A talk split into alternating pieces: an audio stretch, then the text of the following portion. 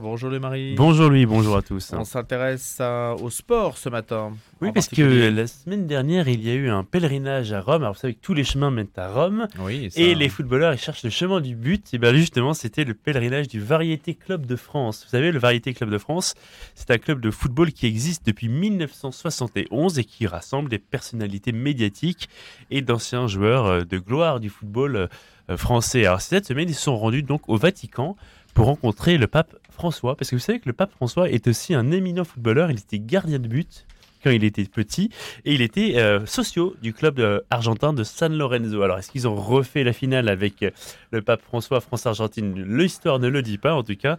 Ce qui est sûr, c'est qu'ils ont disputé après une rencontre contre l'équipe Fratelli Tutti, qui euh, rassemble des séminaristes et des prêtres euh, à Rome, et avec une victoire, notamment, tenez-vous bien, de 7 buts à 2. C'est une véritable 7 Buts à 2. Oui, avec des buts notamment de Robert Pires et de Monseigneur Emmanuel Gobillard. Oui, vous l'avez bien entendu. ils ne jouaient pas dans la même équipe. Ils étaient dans la même équipe, exactement. Ils jouaient contre l'équipe de Fratelli Tutti. Alors, dans l'équipe euh, euh, du Variété Club de France, donc on l'a dit, il y a Robert Pires, Christian Carambeu, Arsène Wenger, Jean-Michel Larquet, pour les plus âgés, se rappelleront bien sûr de l'épopée des Verts.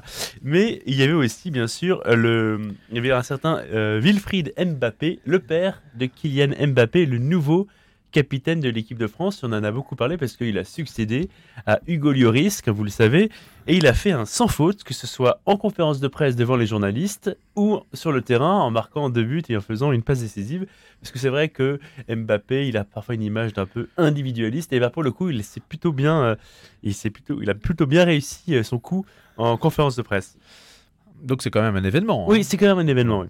Après, c'est vrai que euh, c'est intéressant parce que ça vient aussi à un moment où la Fédération française de football a un peu euh, nagé en eau trouble. Hein. on l'a vu avec son président qui a été euh, remercié, la sélectionneur de l'équipe de France féminine qui a été déboutée après la grève de la capitaine. Donc c'est vrai que ça arrive à un moment un peu compliqué pour le football français. Puis on voit que ça tient debout. vendredi, l'équipe de France a battu 4-0 les Pays-Bas, les derniers qui avaient fait un très beau parcours, notamment en, en Coupe du Monde. Avec un nouveau gardien de but. Avec un nouveau gardien de but euh, qui a arrêté un, un, penalty. Et donc mhm. c'est quand même, ça montre quand même qu'il y a une continuité. Parce que là, on se disait, est-ce que finalement, vous savez, c'est des cycles, ça marche très bien, puis après, euh, ça va pas très bien, ça marche bien, ça marche plus bien. En tout cas, on voit que ça marche bien, mais ce qui m'intéressait aussi, c'était de comprendre, finalement, est-ce qu'il y a un lien entre le football et la foi? Est-ce que c'était ça la question, bah, justement C'est un peu ça aussi la question. Parce que, vous savez, il y a Guillaume Varmuse, qui est un ancien gardien de but. Vous parlez des gardiens de but, un ancien gardien de but de l'équipe de France de football, et qui est aujourd'hui oblat, de, oblat bénédictin. Et justement, il racontait, on l'avait interviewé, que euh, c'est quand même l'Église qui a fait naître beaucoup de clubs de football. On parle du Havre, on parle de, de la JOCR, vous savez, l'abbé des Champs, le fameux stade de l'abbé des Champs. Et en fait, c'est vrai qu'ils ont réussi à voilà, souffler sur les braises du, du patronage. Et c'est vrai que lui, il appelait un peu ce que le sport catholique euh, reparte d'un bon pied.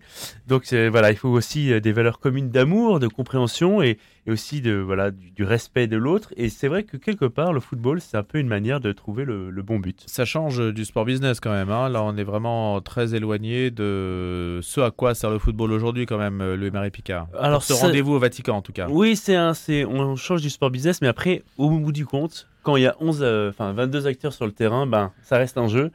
Et c'est pour ça que on pourrait dire qu'Kylian Mbappé pourrait arrêter sa carrière financièrement. Euh, il serait à l'aise pendant au moins 8 générations. Mais finalement, c'est peut-être pas ça ce qui est le plus important. Et c'est peut-être aussi l'intérêt de ce match parce que ça montre que finalement, c'est l'amour du jeu et c'est aussi le plaisir d'être ensemble. Je tiens à dire qu'il y a quand même eu, juste avant cette rencontre avec le pape François, une messe pour prier pour les Jeux Olympiques de Paris 2024. Ils en ont besoin. Ils en ont besoin. Alors, euh, on va voir si la prière va porter ses fruits d'ici un an et demi. C'est un rendez-vous habituel entre le Vatican et le Variété Club de France? Alors, c'était la première fois, mais en tout cas, ce qui est sûr, c'est qu'ils euh, ont déjà euh, organisé. Ils, jouent 40 matchs par an, hein, le Variété Club de France. Il y a eu aussi d'autres personnes à qui on peut rendre hommage, notamment Thierry Gilardi, notre confrère qui est décédé il y a 15 ans. Samedi, ça faisait 15 ans qu'on qui nous avait quittés. Donc on a eu une pensée pour lui. Il a été trésorier du club de France, mais ils ont joué dans beaucoup d'endroits différents. Et notamment, Jacques Vendroux, le manager général du Variété Club de France, est le premier à avoir réussi à faire jouer un président de la République, Emmanuel Macron. Je rappelle qu'il est le petit-neveu du général de Gaulle, le premier président de la Ve République. Euh, Jacques Vendroux. Jacques Vendroux, oui, oui, oui, Jacques Vendroux. ah, mais du coup, il aura, il aura fait jouer. Euh, oui, oui, bien sûr, il aura fait jouer euh, Emmanuel Macron, c'était en novembre 2022. Euh, et puis, euh, je rappelle juste. C'était à Marseille, non? C'était à. C'était parce qu'Emmanuel Macron avait joué à Marseille, non? Alors, il, avait, joué à la commanderie. Il avait fait un, entraînement à la commanderie. C'est le centre d'entraînement de l'Olympique de Marseille. Et c'est vrai que ça a été très commenté. C'était à l'époque où euh, on le voyait dans un, sur un porte-avions, en militaire, en footballeur à la, à la commanderie. Voilà, ça avait fait un peu réagir dans Maintenant, les médias. les rapports entre foot et politique sont un petit peu compliqués. Ce n'est pas sûr que s'afficher en joueur de foot, ça vous fasse gagner des voix, ni que cela apaise nécessairement euh, des situations. On, ne sait pas si c'est un vecteur de communication euh, vraiment rentable politiquement. De la même manière que des personnes qui passent du monde du football à la politique, on a pu le voir avec Bernard Tapie par exemple, à une certaine époque. Ce n'est pas sûr, et d'ailleurs euh, Bernard Tapie le disait lui-même, qu'il n'y avait pas d'équivalence et ni de gain de notoriété électorale automatique entre le football et la politique. Oui, parce que Bernard Tapie a dit qu'il a eu une meilleure popularité en gagnant le Tour de France avec euh, Bernard Hinault que en gagnant la, Ligue des Champions avec l'Olympique de Marseille.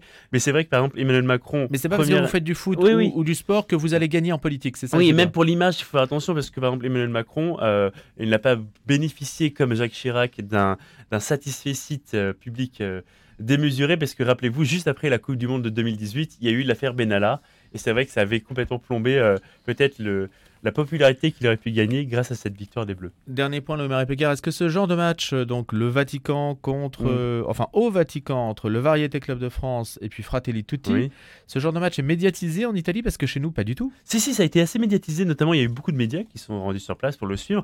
Euh, est-ce que c'était retransmis en France? Ça, c'était pas, c'était pas retransmis à la télévision, mais en tout cas, il y a eu des reportages, pas mal d'articles dessus. Mmh, mais on aurait pu imaginer que, à l'image du football féminin qui connaît un certain décollage médiatique on aurait pu imaginer que cette rencontre euh, eût pu être euh, couverte par les médias. Elle aurait pu être couverte un peu plus fort, mais en tout Chez cas. Chez confrère de KTO, peut-être De KTO, je crois. Il y a eu RCF, il y a Vatican News, bien sûr, le média, euh, un média au Vatican. Et donc, c'est vrai que, mine de rien, c'est aussi une manière de montrer que l'Église, elle essaye d'être sur tous les terrains, finalement.